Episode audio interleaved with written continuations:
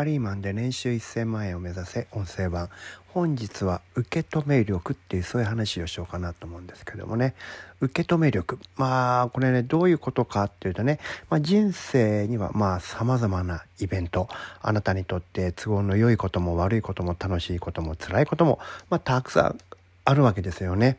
でね不思議なことに同じ体験をしても人によって受け止め方が微妙に違うってことがあるわけですよね。でねこの違いのことを僕は受け止め力っていう言い方でねあの考えているんですけども、えー、そのイベント例えばそのあるね辛い体験をした時にふざけんななんで俺だけがこんな辛い思いしなきゃいけないんだよっていう受け止め方をする人がいる一方これねそうじゃない受け止め方をする人もいるわけですよ。例えばこの体験が将来の自分の肥やしになるのだって受け止める人もいるわけですよね。でねどちらの受け止め方の方が、えー、その人の未来にとってねポジティブな方向にこういけるのかって言ったら当然後者なわけですよね。これはよくあ皆さんもわかるでしょ？でねあのーこの受け止め方が違う理由変わってしまう理由は、まあ、感情っていうのはねあの事実にかかわらず、えー、その人の心でね、えー、決めるというところがあるからなんですよね。これはねですから問題なわけですよ。同じ事象イベントを体験しているのに、え、未来に向かってポジティブな受け止め方をできる人もいれば自分にとってその受け止め方したらちょっと将来やばいこと起こるよっていう受け止め方をしてしまう人も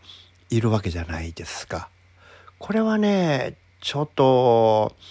問題だと思うんですよね。でそれが分かっていてネガティブな未来を選んでるんだっていうことをね皆さんがちゃんと自覚するべきだと思うんですよね。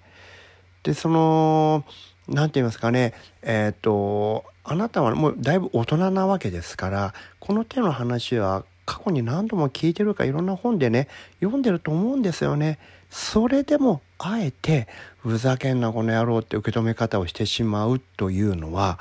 これちょっと脳みそに問題があるわけですよ。今ちょうど裁判をやってるはずなんですけどもあの京都アニメーションにあの放火をしたあの青葉なんとか君ってあの被告がいますけどね彼なんかも完璧にあらゆる事象を自分がムカつく方向で受け止めてたんですよね。でその結果逆恨みをして火つけちゃっても死刑になっちゃうっていう話になるじゃないですか。あれつまりその受け止め方がまずかっただけで人生が全部パーになっちゃったってことですよね。ああいう犯行とかああいう事件はね我々よーく見た方がいいですよね。で彼がどういう心でどういう受け止め方をしてそれで現実がどう変化してしまったのかってことを、えー、僕らは他山の席としてね認識する必要ありますしそれを、えー、理解した上でじゃあ自分は同じようなイベントが起こった時にどちらの方向で受け止めるべきなのかっていうことがね、えー、冷静な時考えた方がいいですね。でねこのもちろん実際いざそういう場面が起こった時はカットすることありますよ。カットするって言ってもねその後に反省できるかどうかなんですよね。ああこれカットしちゃってやばい方向の受け止め方しちゃったんだな反省反省っていうふうにできるであればこれを何度も何度も繰り返してるうちに徐々にあなたはその感情をね、えー、乗り越えることがねできるようになるんですよね。逆にねこれをそんなんしょうがないじゃんムカつくんだからよって思ってしまって反省をしないのであればそれはね何度でも同じような受け止め方をしてしまって人生がどんどんどんどん、えー、良くない方向に歪んでしまうと思うんですよね。そこのところをね僕らはあのちゃんと、えー、認識する必要があるんじゃないかなっていうふうに思います。はい今日もお聴きいただきありがとうございました。